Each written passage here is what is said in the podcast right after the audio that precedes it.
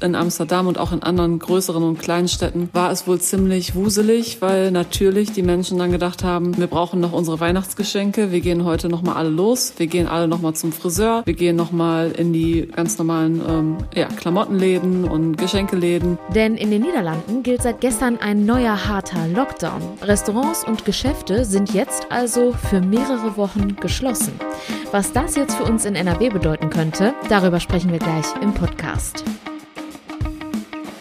Bonn Aufwacher. News aus Bonn und der Region, NRW und dem Rest der Welt. Mit Julia Marchese. Heute ist Montag, der 20. Dezember. Schön, dass ihr zuhört. Und wir starten wie immer mit den Meldungen aus Bonn und der Region. Querdenker und Impfskeptiker wollen heute Abend erneut durch die Bonner Innenstadt marschieren. In einschlägigen Gruppen auf dem Messenger-Dienst Telegram wird zu einem sogenannten Spaziergang aufgerufen, der gegen 18 Uhr am Alten Rathaus beginnen soll. Polizei und Ordnungsamt bereiten sich auf einen Einsatz vor. Bereits am vergangenen Montag waren mehrere hundert Menschen über Straßen und Plätze in der Innenstadt, über den Weihnachtsmarkt und weiter bis in die Altstadt gezogen. Die sogenannten Spaziergänge sind eine bundesweite Strategie der Szene und haben seit drei Wochen wachsenden Zulauf. Mit den angeblich spontanen Zusammenkünften soll offenkundig das Versammlungsrecht unterlaufen werden. Denn nur bei angemeldeten Demonstrationen kann die Polizei den Teilnehmern Auflagen machen. Außerdem muss ein Versammlungsleiter die Verantwortung übernehmen. Die Bonner Polizei will diese Strategie durchkreuzen. Denn nach Bewertung der Behörden handelt es sich zweifelsfrei um Versammlungen, erklärte ein Sprecher. Es gelten also die Bestimmungen des Versammlungsgesetzes. Bei Verstößen gegen die Corona-Schutzverordnung werden die Beamten höflich, aber bestimmt reagieren, sagte der Sprecher. In der Bonner Innenstadt gilt Maskenpflicht, auf dem Weihnachtsmarkt die 2G-Regel und für ungeimpfte greifen strikte Kontaktbeschränkungen außerhalb des eigenen Haushalts. Das Bündnis gegen Rechts, in dem mehrere Bonner Gruppen organisiert sind, hat für heute Abend eine Gegenkundgebung auf dem Markt angemeldet. Das Bündnis wolle nicht unkommentiert lassen, dass eine kleine Zahl selbsternannter Querdenker durch Bonn ziehe, sich nicht an die Maskenpflicht halte und Falschbehauptungen rund um Corona und Impfung verbreite. Aufgrund der Corona-Pandemie gilt in diesem Jahr erneut ein Verkaufsverbot fürs Silvesterfeuerwerk. Nun fordern die Feuerwerkhersteller mehr staatliche Hilfen als bisher geplant. Thomas Schreiber, Inhaber und Geschäftsführer der Firma Weco, fordert in der Welt am Sonntag eine Kompensation des Umsatzausfalls von der Politik. Weco ist Europas größter Feuerwerkhersteller mit Sitz in Eitorf im Rhein-Sieg-Kreis. Auch der Verband der pyrotechnischen Industrie macht sich für mehr staatliche Hilfen stark. Silvester stehe in der Branche für rund 95 Prozent des Umsatzes. Mit dem erneuten Verkaufsverbot blieben die Unternehmen daher im zweiten Jahr in Folge praktisch ohne Einnahmen. Die Politik treibe die komplette Branche in den Ruin, kritisierte Verbandsgeschäftsführer Klaus Gotzen. Auch Feuerwerkhersteller Weco sieht sich akut in seiner Existenz bedroht. Bislang habe man die Insolvenz trotz immenser wirtschaftlicher Schäden abwenden können. Ein weiteres Jahr würde der Betrieb nur schwerlich überstehen, sollte sich die von der Regierung angekündigte Kompensation nur auf den Rahmen der bislang bekannten Wirtschaftshilfen beziehen. Eine Sprecherin des Bundeswirtschaftsministeriums kündigte an, dass es in der kommenden Überbrückungshilfe wieder eine Regelung für die pyrotechnische Industrie geben werde. Nicht geplant ist bisher jedoch eine Kompensation des Umsatzausfalls, wie es die Feuerwerkhersteller fordern. Im vergangenen Jahr hatte es bei den November- und Dezemberhilfen eine solche Kompensation für Firmen gegeben, die wegen Schließungsverordnungen der Länder ihren Geschäftsbetrieb einstellen mussten. Die Höhe einer Kostenpauschale betrug bis zu 75 Prozent des jeweiligen Vergleichsumsatzes Umsatzes im Vorjahr. Der Bundesverband Pyrotechnik hat angekündigt, gegen das erneute Verkaufsverbot von Silvesterfeuerwerk klagen zu wollen. Schnee an Weihnachten. Davon träumen viele. Oft erfüllt sich dieser Wunsch in Bonn und der Region jedoch nicht. Schneefall an den Weihnachtstagen haben die Menschen im Bonner Raum zuletzt im Jahr 2010 erlebt. Damals lag nicht nur über der gesamten Region eine dichte Schneedecke, sondern fast überall in Deutschland. In Bonn und der Region war der Dezember 2010 auch einer der kältesten Dezember seit Jahrzehnten. Durchschnittlich betrug die Temperatur in diesem Monat minus 0,9 Grad Celsius. Am ersten Weihnachtstag war es mit minus 8,4 Grad eisig kalt in Bonn. Doch wie steht es in diesem Jahr um weiße Weihnachten? Wir Wir haben bei Björn Goldhausen nachgefragt. Er ist Meteorologe und Pressesprecher von Wetter Online mit Sitz in Bonn. Um die gute Nachricht vorwegzunehmen, weiße Weihnachten sind in diesem Jahr für Bonn und die Region nicht ausgeschlossen. Während sich das Wetter in der Region am Wochenende noch grau zeigte und die Temperaturen für einen Dezember recht mild waren, soll es zu Beginn der neuen Woche deutlich kälter werden. Die Temperaturen sollen nur knapp im positiven Bereich liegen. Vielerorts sei in den Tagen vor Weihnachten entsprechend auch Frost möglich. Während sich die Wetterlage bis zum 23. Dezember schon jetzt sehr deutlich abzeichne, sei für die Tage ab dem 24. noch keine eindeutige Prognose abzugeben. Wenn es in dieser Woche ein kräftiges Hoch über Skandinavien gebe, dann sei es möglich, dass es an den Weihnachtstagen bei uns entweder trocken oder kalt wird oder sogar Schnee fallen könnte, erklärt Björn Goldhausen. Werde das Hoch eher abgeschwächt, dann sei auch das typische uselige Weihnachtswetter möglich. Ungemütlich und eher nass. Alle drei Optionen seien nach den aktuellen Wettermodellen möglich. Der Schneefall sei jedoch die unwahrscheinlichste der drei Varianten. Kommen wir nun zu unserem heutigen Top-Thema. Geschlossene Geschäfte, Gastronomien, Schulen und Friseure. Seit gestern gilt in den Niederlanden ein harter Lockdown. Für Ministerpräsident Mark Rütte sei dieser Lockdown ein notwendiger Schritt, um Schlimmeres zu verhindern. Grund dafür die neue, sich schnell ausbreitende Omikron-Variante. Aber was bedeutet so ein Lockdown kurz vor Weihnachten in unserem Nachbarland? Denn die Weihnachtszeit ist bekanntlich ja auch die Shoppingzeit. Darüber spreche ich jetzt mit Julia Radke aus dem Politikressort. Herzlich willkommen im Aufwacher. Hallo. Ich weiß es noch genau. Es war letzten Samstag, da sah ich auf meinem Handy die Push-Nachricht, dass noch an diesem Wochenende der harte Lockdown in den Niederlanden kommt. Also wirklich relativ kurzfristig. Wie haben die Menschen vor Ort denn auf diese Nachricht reagiert und wie war die Stimmung? Ja, also erstmal kann ich sagen, ich hatte die Push-Nachrichten natürlich auch auf dem Handy und äh, lustigerweise war ich gerade auf dem Weihnachtsmarkt in Essen. Der ist traditionell super beliebt bei Niederländern in der Weihnachtszeit. Und die Busse mit gelben Kennzeichen standen tatsächlich auch in den Straßen. Und auf dem Weihnachtsmarkt selber habe ich genau parallel zur Nachricht ähm, ganz viel Niederländisch um mich herum gehabt. Also das so aus der deutschen Sicht in dem Moment. Und in den Niederlanden hat unser Korrespondent ähm, für uns ja auch zusammengeschrieben, wie die Lage ist in Amsterdam und auch in anderen größeren und kleinen Städten war es wohl ziemlich wuselig, weil natürlich die Menschen dann gedacht haben, äh, wir brauchen noch unsere Weihnachtsgeschenke, wir gehen heute noch mal alle los, wir gehen alle noch mal zum Friseur, wir gehen noch mal in die ganz normalen ähm, ja, Klamottenläden und Geschenkeläden. Und wie man auf Bildern, Videos und Fotos und in den Fernsehberichten sehen kann, die Straßen in den Niederlanden waren am Wochenende nochmal richtig voll. Was man so kurz vor Weihnachten natürlich auch verstehen kann. Was sind denn dazu die Reaktionen aus NRW? Denn es sind ja quasi unsere Nachbarn. Ja, genau. Also das ist ja teilweise wirklich ein Katzensprung. Wir kaufen ja genauso in, in den holländischen Läden ein und in den Orten wie die Niederländer bei uns, die traditionell ja eher keine Weihnachtsmärkte haben und dafür vor allen Dingen kommen. Die Reaktionen, wir haben uns umgehört beim ja, Handelsverband in einzelnen Städten hier in NRW NRW, vor allen Dingen in dem Einzugsgebiet. Also ich denke mal, Köln ist da auch sehr beliebt, aber auch Kleve und die Niederrheingebiete. Und die waren so ein bisschen gemischt. Also es haben auch ähm, einige gesagt, äh, wir haben gerade andere Probleme. Und ähm, ohnehin ist das alles schon sehr ja, Verhalten, was den Handel betrifft, durch die 2G-Regelung, also dadurch, dass sowieso nur Geimpfte und Genesene shoppen dürfen und der Aufwand der Kontrollen ziemlich hoch ist, ist das Weihnachtsgeschäft sowieso schon äh, vermiest. Und sie rechnen natürlich schon damit, dass man das spürt. Also viele ähm, werden vielleicht in den nächsten Tagen noch rüberkommen, weil die Geschäfte bei ihnen eben zu sind. Aber ähm, so richtig Panik ist da jetzt nicht. Ähm, sie haben alle versprochen, dass da verschärft darauf geachtet wird. Das ist natürlich für jeden, also egal woher, ob Holland oder Deutschland, äh, für jeden die Regeln gelten und die müssen kontrolliert werden. Und da wollen sie sich Mühe geben, teilweise mit diesen Bändchen, die sie verteilen an äh, Einkaufszentren, vor allen Dingen, dass man nur einmal kontrolliert wird und dann in die Geschäfte überall darf. Ja, und draußen in den Innenstädten muss das halt jeder Händler für sich ähm, festhalten. Du hast gerade schon angesprochen, dass das Weihnachtsgeschäft durch die 2G-Regel im Einzelhandel gerade eher nicht so gut läuft.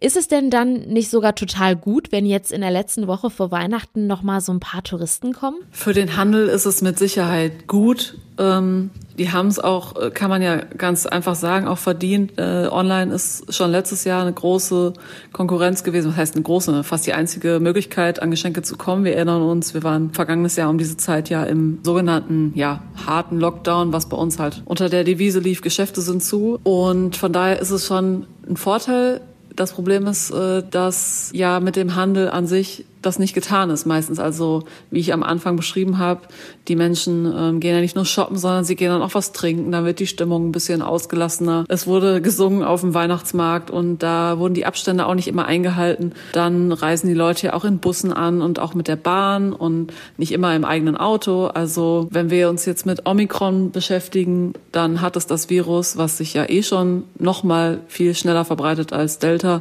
hat es halt dadurch noch viel leichter. Also das ist halt ähm, die Kehrseite der Medaille. Mit Blick auf die Omikron-Variante und dem eventuell noch zunehmenden Tourismus aus den Niederlanden, könnte uns auch ein harter Lockdown hier in Deutschland bevorstehen? Also das ist sehr unwahrscheinlich. Ähm, von ganz oben von Karl Lauterbach als Bundesgesundheitsminister wurde das am Sonntagabend schon abgeräumt.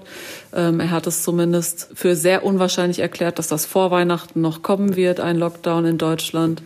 Ähm, für NRW gilt im Prinzip das Gleiche. Also Ministerpräsident Wüst hat sich am Abend nochmal quasi ausgesprochen, dass er sich zeitnah mit Bund und Ländern abstimmen will. Also er ist ja der Vorsitzende der Ministerpräsidentenkonferenz und sie wollen sich da jetzt vor Weihnachten in irgendeiner Form, es muss jetzt keine Ministerpräsidentenkonferenz sein, das wird nicht das ganz große Format sein, aber sie wollen sich noch mal einigen, wie jetzt man auf die Omikron-Variante reagieren kann. Und es gab am Abend ja auch noch eine Empfehlung des Expertenrats, der die Bundesregierung berät und die haben sich ähm, ja, für Kontaktbeschränkungen ausgesprochen. Also es wird keinen generellen Lockdown geben, keine Schließungen von Bereichen, aber wahrscheinlich wird es so auf die Kontakte gehen und ähm, dass jetzt vor Weihnachten nochmal appelliert wird, bitte reduziert nochmal die Kontakte, trefft euch nicht mit der gesamten Familie, vielleicht im kleinen Kreis nochmal dieses Jahr und so weiter. Also das ist wahrscheinlicher als ein Lockdown. Wir halten euch hier im Podcast natürlich über die aktuellen Entwicklungen auf dem Laufenden. Außerdem bekommt ihr jederzeit die neuesten Updates auf RP Online. Der Lockdown in den Niederlanden ist jetzt vorerst bis zum 14. Januar geplant. Vielen Dank, Julia Radke, für die Infos. Ja, gerne. Die Hochwasserkatastrophe hat uns gezeigt, wir müssen unsere Städte besser schützen und die Menschen besser warnen. Und einige Dinge sind da schon in der Mache. Das sogenannte Cell Broadcasting kommt zum Beispiel, damit Menschen in einem betroffenen Gebiet Warnmeldungen direkt auf ihr Handy bekommen. Es gibt aber offenbar auch Folgen des Hochwassers, die bisher nicht in den Blick genommen wurden. Und zwar rechnen Experten mit mehr Tagesbrüchen. Warum das weiß Kirsten Bialdiga, Chefkorrespondentin Referentin für Landespolitik der Rheinischen Post. Hi. Hallo. Der Hinweis auf mehr Tagesbrüche kommt von der Bezirksregierung Arnsberg. Wie kommen Sie da drauf? Ja, das ist, äh, also erstmal die Bezirksregierung Arnsberg ist die Aufsichtsbehörde für den Bergbau dort in der Region Arnsberg. Da fällt äh, das ganze Ruhrgebiet in, diese, in diesen Regierungsbezirk. Und daher sind das quasi die Experten für zumindest den Untertagebau im Land. Und der Experte Andreas Welz, das ist der Abteilungsleiter für Bergbau und Energie, der wurde am Freitag in den Landtag eingeladen und hat referiert zu dem Thema. Der muss alljährlich einen Bericht abliefern zum Stand des Bergbaus, wie viele ähm, Schächte inzwischen verschüttet sind. Äh, wir wissen ja alle, dass der Kohlebergbau, der Steinkohlebergbau schon 2018 komplett eingestellt wurde, aber das heißt ja nicht, dass dort nicht mehr gearbeitet wird. Es wird noch einige Jahre dauern, bis die ganzen Schächte verfüllt sind und so weiter. Also darüber berichtet er regelmäßig. Und jetzt hatte er eben auch ein neues Thema und das war die Flutkatastrophe. Was lässt ihn jetzt darauf schließen, dass die Tagesbrüche zunehmen könnten? Ja, ähm, wenn man genau drüber, drüber nachdenkt, ist es naheliegend, aber offenbar hat äh, bisher äh, haben nicht viele darüber nachgedacht, es ist ja so, ähm, wenn das Wasser steigt, dann sucht es sich seinen Weg und bahnt sich den eben auch durch Schächte oder Gruben. Und das kann dann dazu führen, dass dort Erdreich unterspült wird. Und die Gefahr von Tagesbrüchen ist ja im gesamten Ruhrgebiet sowieso recht groß. Und wird dann durch Wasser und Hochwasser noch zusätzlich verschärft. Jetzt kann ich gar nicht aus dem Stand sagen, wo sich überall Schächte und Gruben bei uns in NRW befinden. Dass es die gibt, ist ja klar. Was muss denn jetzt passieren? Müsste das Land jetzt nicht genau abgleichen, wo diese Schächte und die vom Hochwasser betroffenen Gebiete sind? Ja, in, in einer idealen Welt wäre das wohl so. Also ich glaube, man kann sich äh, den Untergrund von Nordrhein-Westfalen, vor allem im Ruhrgebiet, so vorstellen wie einen löchrigen Käse. Also da ist kaum eine Region, in der es eben keinen Untertagebergbau irgendwann mal gegeben hat in der Industriegeschichte. Und daher hat äh, Herr Welz, äh, ich äh, sage nochmal zur Erinnerung, der, der Abteilungsleiter der Bezirksregierung in der Bezirksregierung Arnsberg, hat dann gesagt, das sei eine Generationenaufgabe. Es gebe zwar über 100 Kartografien, die das Bergbaugeschehen abbilden im Ruhrgebiet, also auf denen genau eingezeichnet ist, wo die Schächte sind, wo die Zechen waren und so weiter. Aber wo besonderes Gefährdungspotenzial liegt, das sei nochmal eine ganz andere Hausnummer. Und das könne man eben auch mit Blick auf Hochwasser äh, zurzeit nicht beantworten. Das heißt, was machen wir jetzt mit dieser Info? ja, das, äh, ich denke mal, das wird schon so sein, dass man das Augenmerk darauf richtet. Das ist eine sehr gute Frage. Und ähm, die Behörden sind ja auch daran, äh, das auszuwerten. Es gibt einige Teilregionen, in denen das schon passiert ist. Da weiß man ein bisschen mehr, wo die Gefahren liegen könnten. Aber die Sache ist die, dass jetzt natürlich bei den Planungen beim Wiederaufbau und bei den Planungen für den Katastrophenschutz in Zukunft auf jeden Fall das mit einbezogen werden muss. Und wenn es da Szenarien gibt, mit denen ja ein Katastrophenschutz immer arbeitet, dann darf eben das Thema Bergbau nicht unbeachtet bleiben. Jetzt wurde vor kurzem ein Untersuchungsausschuss zur Flutkatastrophe eingerichtet und vor unserem Gespräch habe ich mir auf der Website des Landtags mal die Termine für den Ausschuss angeschaut. Da sind bis Ende März mehrere Termine eingetragen. Der letzte war am Freitag, der nächste ist am Mittwoch. Wo steht denn da aktuell die politische Aufarbeitung? Ja, also Ziel ist es, bis zu den Landtagswahlen im Mai zu einem Abschlussbericht zu kommen. Natürlich auch, um etwaige Versäumnisse der Landesregierung bis dahin aufzudecken. Das ist das Ziel der Opposition. Aber ähm, langfristig und mittelfristig eben auch Schlussfolgerungen zu ziehen. So, wo wir jetzt stehen, ist, es gab ähm, zwei Zeugenaussagen, die sehr interessant waren bisher. Es gab mehrere Zeugenaussagen, die interessant waren, aber von zwei Zeugen ganz besonders. Das war einmal der Wetterexperte Jörg Kachelmann und ähm, eine Professorin des ähm, europäischen Warnungssystems EFAS. Und beide sagten übereinstimmend, dass schon sehr, sehr früh ähm, in den Wetterdaten zu erkennen war, dass dieses bevorstehende Hochwasser oder beziehungsweise Starkregenereignis sich sehr, sehr, sehr stark auswirken würde. Und man konnte auch sagen, auf welche Regionen. Also ähm, da war teilweise die Rede davon, dass schon am 9. oder 10. Juli recht genaue Vorhersagen zur Verfügung standen. Und die große Frage, die jetzt noch zu beantworten ist, ist die, warum denn diese Warnungen nicht die Verantwortlichen erreicht haben, was ja offenbar nicht geschehen ist oder vielleicht haben sie sie auch nicht richtig lesen können. Auf jeden Fall ist die These der Opposition, es hätten möglicherweise Menschenleben gerettet werden können, wenn denn rechtzeitig gewarnt und evakuiert worden wäre. Wie geht es dann jetzt für den Untersuchungsausschuss weiter? Ja, im, am Mittwoch kommen noch mal zwei interessante Zeugen. Einmal der jetzt, jetzt neue Ministerpräsident Hendrik Wüst und der Chef der Staatskanzlei, der auch im Juli schon im Amt war, Nathanael Liminski. Die beiden sollen etwas dazu sagen, ähm, wie die Behörden auf die Warnung reagiert haben, was da in der Staatskanzlei ankam, wie es weitergegeben wurde, nun war Hendrik Wüst zu der Zeit noch Verkehrsminister und Armin Laschet war noch Ministerpräsident. Also da wird man sehen, was dann dabei herauskommen kann. Die Infos hatte Kirsten Bialdiga, Chefkorrespondentin für Landespolitik. Vielen Dank. Danke, gerne. Und das sind unsere Kurznachrichten. Die SPD-Fraktion im NRW-Landtag will die Karnevalsvereine mit einem Notfallfonds zusätzlich finanziell entlasten.